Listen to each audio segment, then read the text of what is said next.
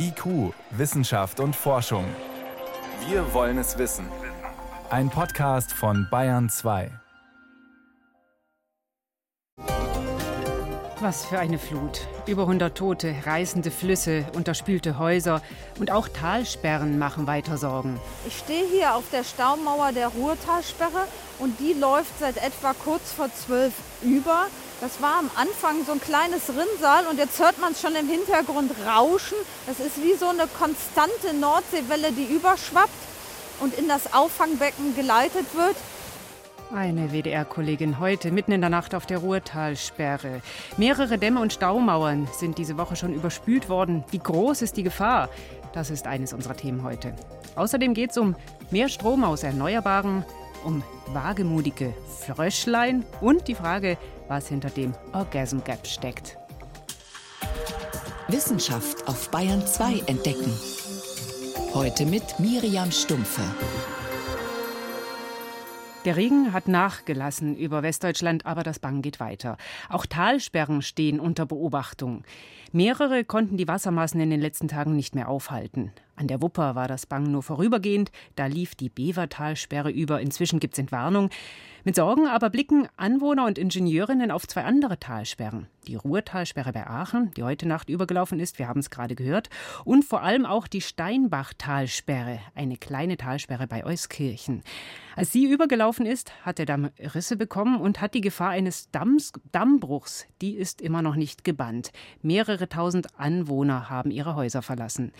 Warum Wasserbauingenieure da so besorgt hinschauen, kann uns Professor Andreas Malcherek erklären vom Institut für Wasserwesen an der Universität der Bundeswehr. Vor der Sendung konnte ich ihn fragen, warum ist das so, dass unkontrolliert ablaufendes Wasser so Probleme macht?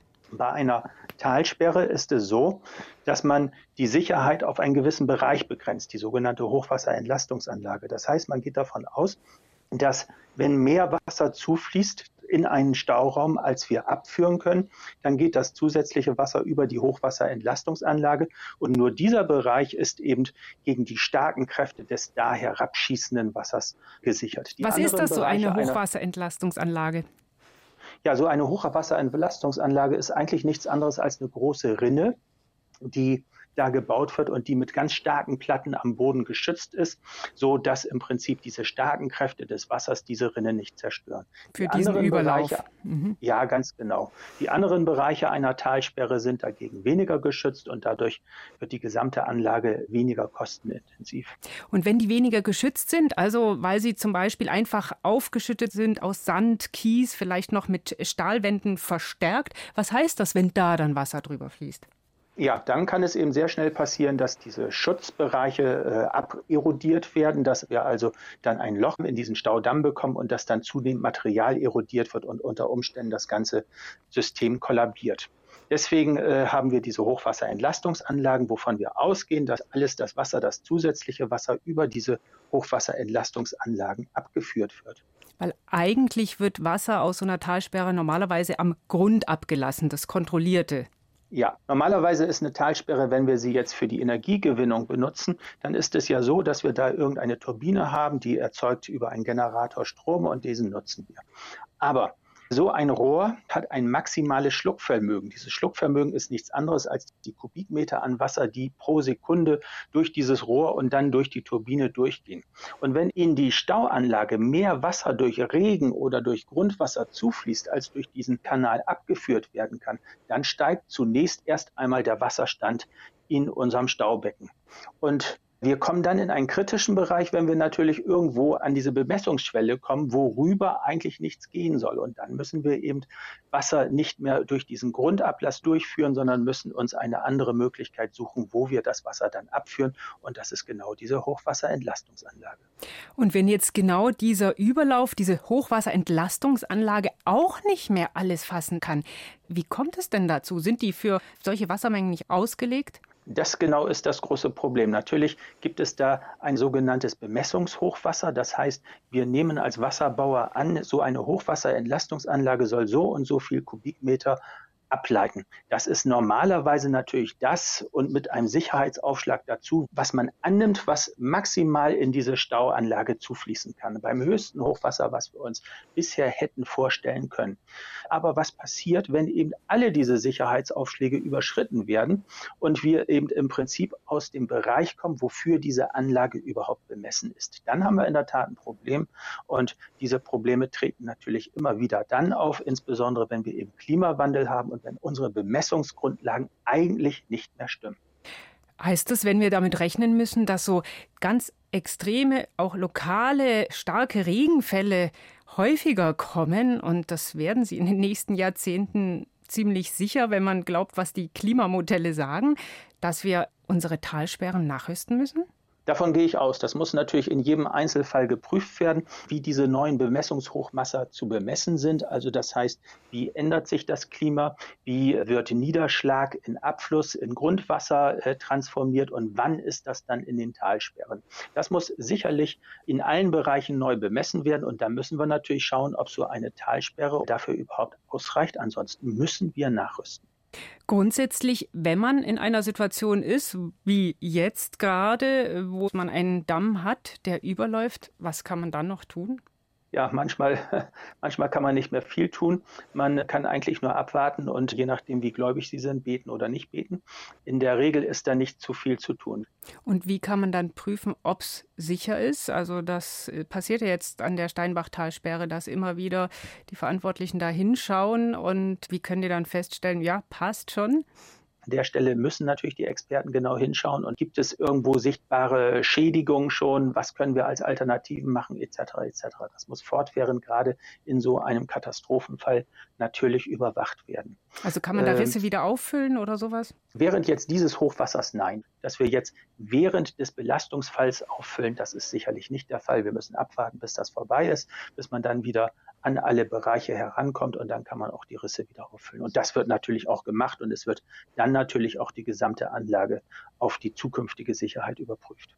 Und im aktuellen Fall, da hilft vorerst einfach mal hoffen. Wie sicher sind unsere ja. Talsperren? Professor Andreas Meicherek war das vom Institut für Wasserwesen an der Universität der Bundeswehr. Vielen Dank. Gerne.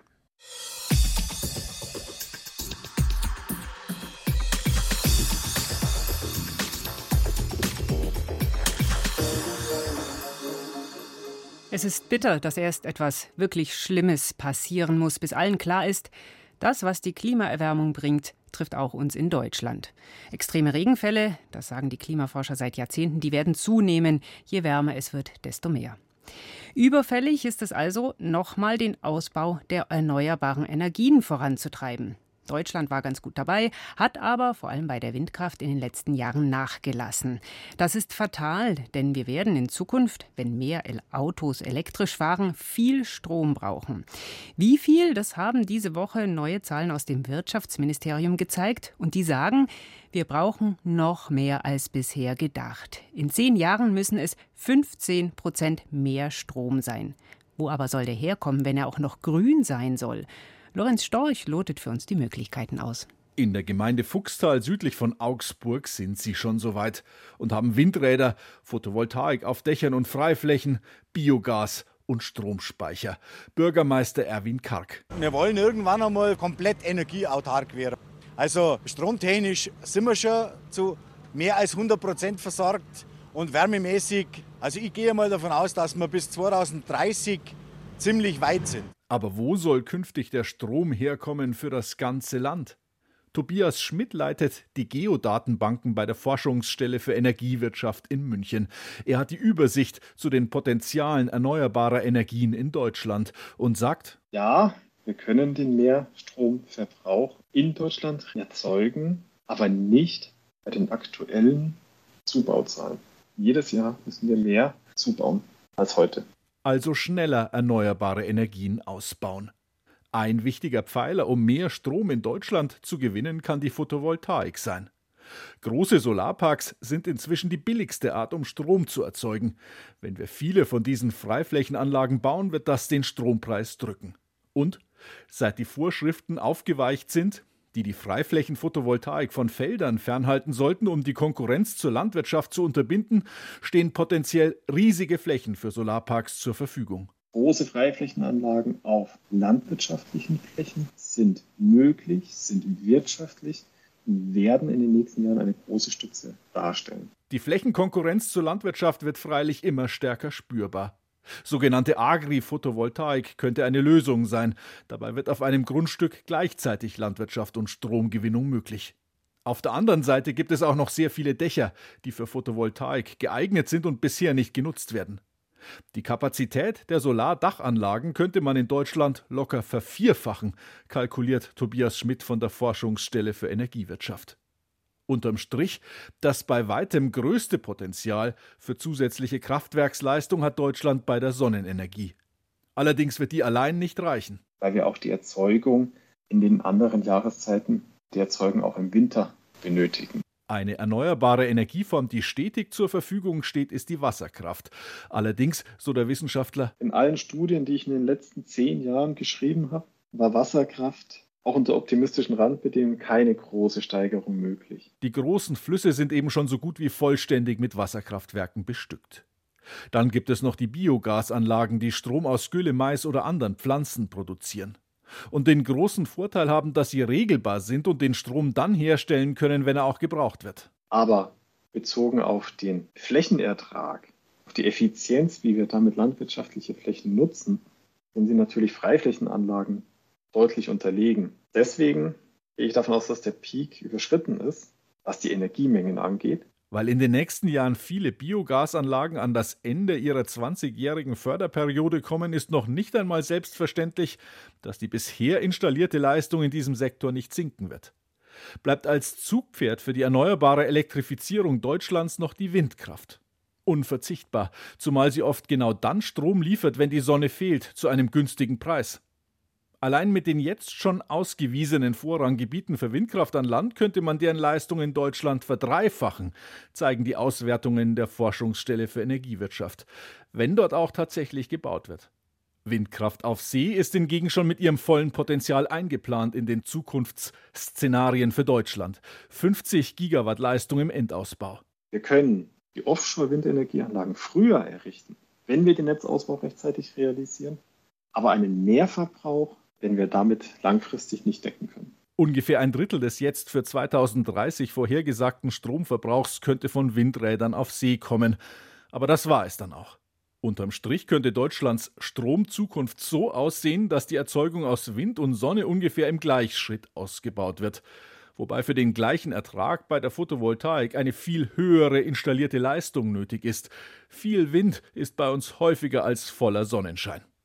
Und dann gibt es ja noch die Idee, Wasserstoff zu importieren, womöglich im großen Stil oder aus Wasserstoff hergestellte Treibstoffe. Was sehr teuer käme.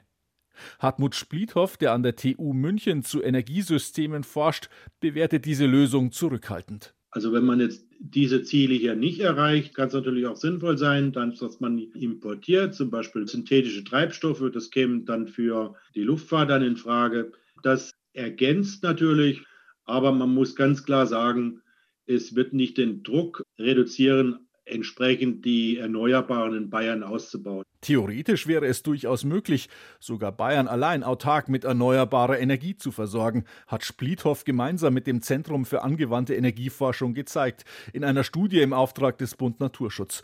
Das Potenzial wäre da. Aber ob in Deutschland Windräder und Solarzellen schnell genug gebaut werden, um den steigenden Bedarf zu decken, das hängt nicht zuletzt davon ab, ob die Bevölkerung dahinter steht. Sprich, wenn wir in Zukunft genug grünen Strom für Fabriken, E-Autos, Wärmepumpen haben wollen, muss einiges passieren. Das war ein Beitrag von Bayern 2 Reporter Lorenz Storch. Bayern 2. Wissenschaft schnell erzählt. Das macht heute mein Kollege Helmut Nordwig und wir beginnen mit der Kindergesundheit in Corona-Zeiten. Ja, über die Corona-Impfung für Kinder, da wird ja zurzeit viel diskutiert. Jetzt machen Fachleute aus den USA auf ein ganz anderes Problem aufmerksam.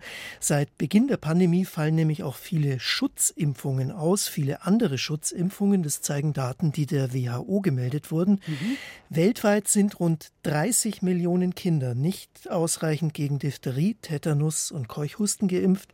Und bei Masern, da gibt es auch große Lücken. Weil die Eltern mit ihren Kindern nicht zum Arzt gehen, oder? Ja, das ist ein Faktor. Auch waren Lieferketten unterbrochen. Zum Beispiel beim Masernimpfstoff war das im letzten Jahr mehrfach so. Mhm. Und das Gesundheitswesen ist natürlich in einigen Ländern hauptsächlich mit Covid beschäftigt. Und da ist sozusagen für anderes nicht mehr viel Platz. Bei uns in Europa ist es auch so, da ist der Rückgang nicht ganz so drastisch, aber zum Beispiel auch die regelmäßigen Entwicklungsuntersuchungen beim Kinderarzt werden nicht mehr so häufig wahrgenommen, die sogenannten U-Untersuchungen. Vor allem die ab der U6, die man eigentlich mit spätestens einem Jahr machen soll. Die können Eltern und Kinder aber auch zu einem späteren Nach Zeitpunkt nachholen und sollten das auch tun und dann eben auf vollständigen Impfschutz achten. Auch so einer der Nebeneffekte, die man sonst nicht auf den Schirm hatte. Mhm. Ja, und ganz anderes Thema. Es geht weiter mit einem kleinen gelben Frosch. Den haben Forscher neu entdeckt in Malaysia auf mehr als 2000 Metern Höhe.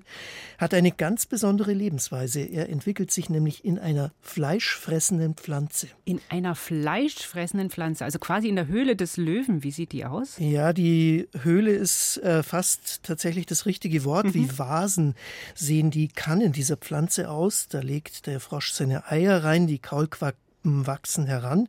Schließlich hüpft der fertige Frosch raus und die Nahrung haben die Kaulquappen in ihrem Dotter schon dabei. Und wie machen Sie es, dass diese Pflanze sie nicht auffrisst? Ja, die lässt sie extra in Ruhe, denn sie hinterlassen Ausscheidungen und Hautreste. Die enthalten nämlich Stickstoff und von dem ernährt sich die Pflanze. Und der Frosch, der hat auch was davon, nämlich einen ungestörten Platz zum Leichen. Durch das Regenwasser in den Kannen ist es schön nass. Fressfeinde gibt es garantiert auch keine, also eine ideale Symbiose.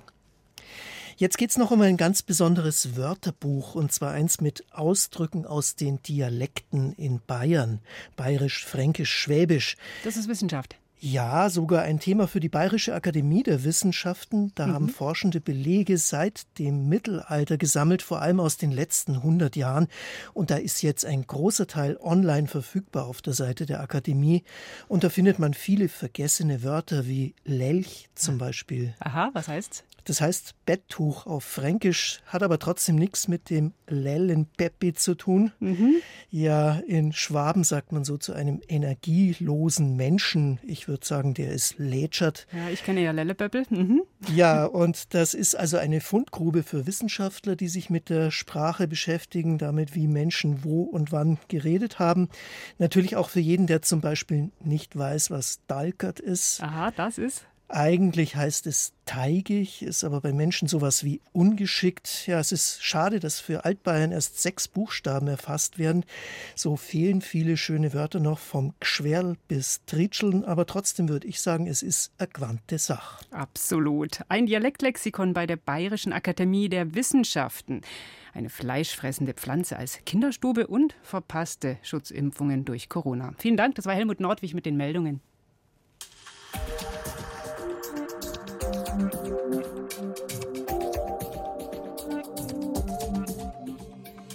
Zwei Wochen haben wir uns jetzt in IQ immer wieder der Wissenschaft zum Sex gewidmet. Und wo, wo landen wir bei der letzten Folge? Klar, beim Höhepunkt. Der Orgasmus als Gipfel der Lust, der ja gar nicht immer nur lustvoll und einfach ist. Mal kommt der eine zu schnell und der andere oder die andere bleibt dann übrig oder es ist alles vorgetäuscht, weil man das Gegenüber nicht verletzen will und so weiter. Warum ist der Orgasmus eigentlich so kompliziert? Und wenn es so kompliziert ist, warum braucht es den Orgasmus überhaupt? Chemie der Liebe. Das weiß die Wissenschaft über Sex. Gipfel der Lust.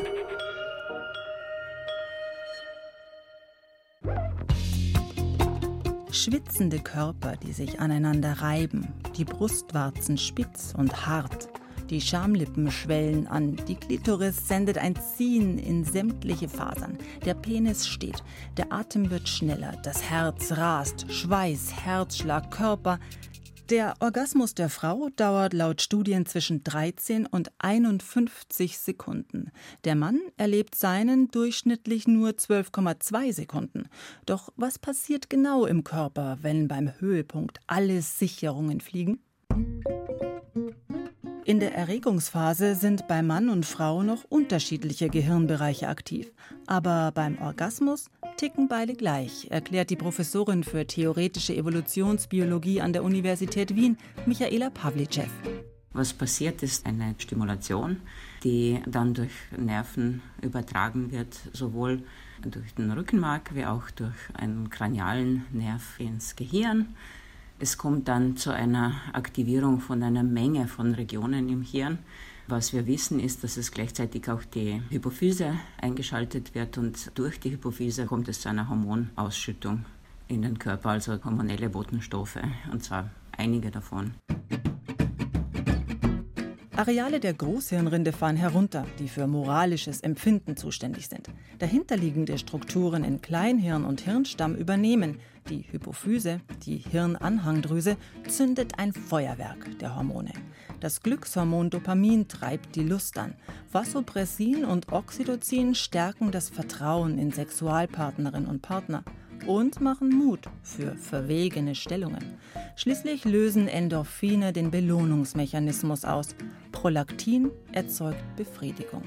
Im Idealfall bei beiden Partnern. Erste Hürde dabei warnt die Gynäkologin Maria Franz vom Hormon- und Kinderwunschzentrum der LMU München.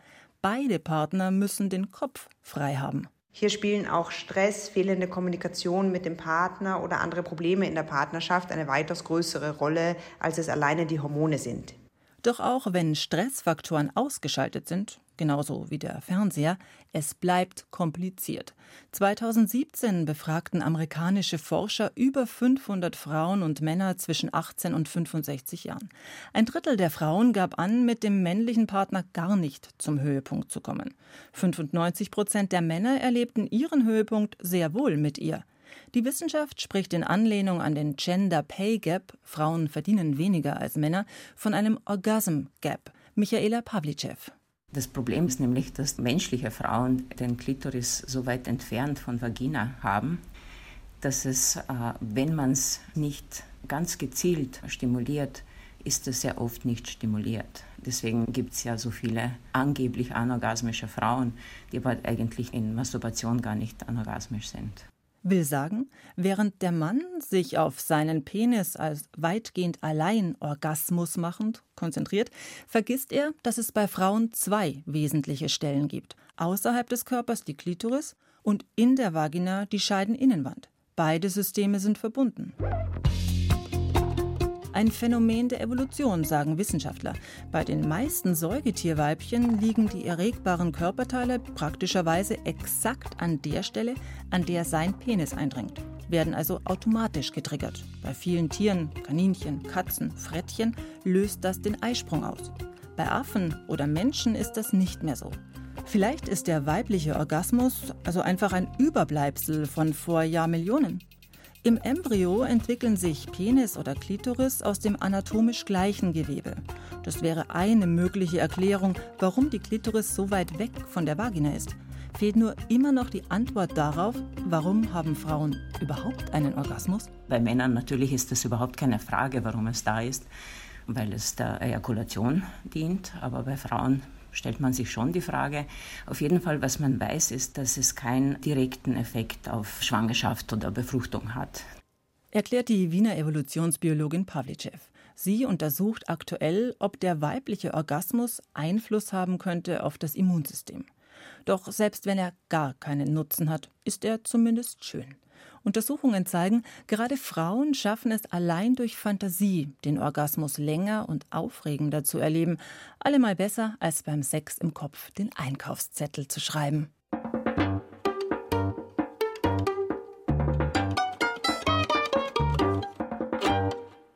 Gipfel der Lust. Was die Wissenschaft über Sex weiß, das hat unsere Reporterin Susi Weichselbaumer gesammelt. Mit dem Höhepunkt ging es zu Ende. So ist es. Aber Sie können alles auch noch online nachlesen und hören auf br.de-wissen.